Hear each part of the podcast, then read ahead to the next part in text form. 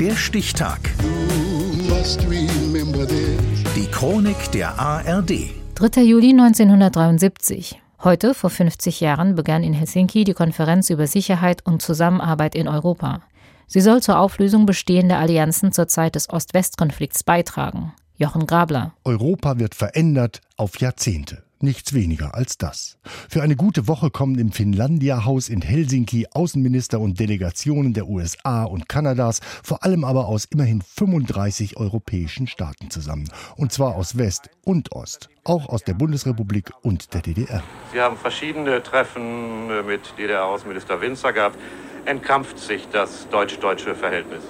Ja, ganz, ganz offensichtlich. Dass Bundesaußenminister Scheel ist zufrieden und sein Ostberliner Kollege Winzer auch. Die erste Phase der Konferenz ist zweifellos ein Erfolg und eine wichtige Etappe bei der Verwirklichung der Politik der friedlichen Koexistenz. Friedliche Koexistenz, so heißt das im Osten. Im Westen Entspannungspolitik. Darum geht es bei der Konferenz für Sicherheit und Zusammenarbeit in Europa, kurz KSZE, die jetzt in Helsinki beginnt. Man redet miteinander. Der kalte Krieg zwischen Ost und West geht langsam zu Ende.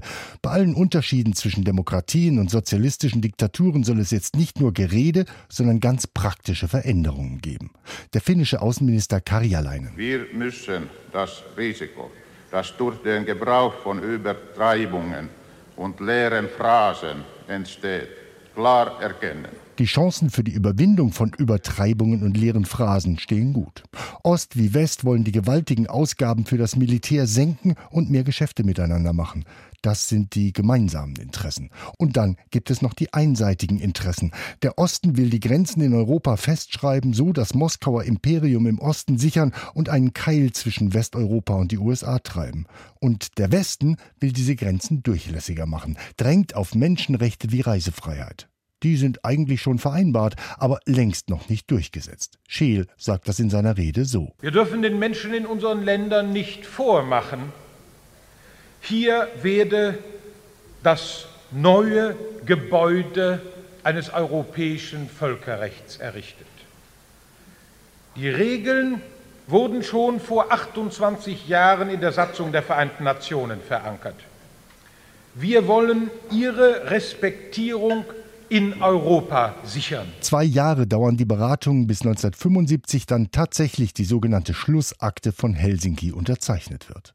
Die USA und Westeuropa bleiben enge Verbündete, eine Niederlage des Ostens, aber die Grenzen sind anerkannt, damit faktisch auch die DDR. Ein Sieg für den Osten. Vereinbart sind aber auch Bürgerrechte wie Reisefreiheit, ein Sieg des Westens.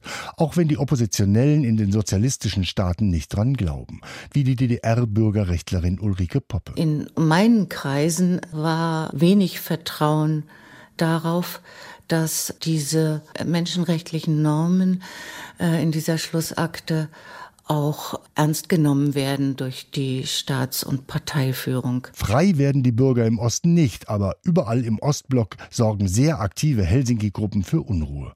Reisen in den Westen zum Beispiel werden tatsächlich einfacher und der eiserne Vorhang wird durchlässiger, bis er in der Wendezeit Ende der 80er Jahre ganz fällt. Auch ein Verdienst des KSZE-Prozesses, als Europa verändert wurde. Der startete in Helsinki, heute vor 50 Jahren. Der Stichtag. Die Chronik von ARD und Deutschlandfunk Kultur. Produziert von Radio Bremen.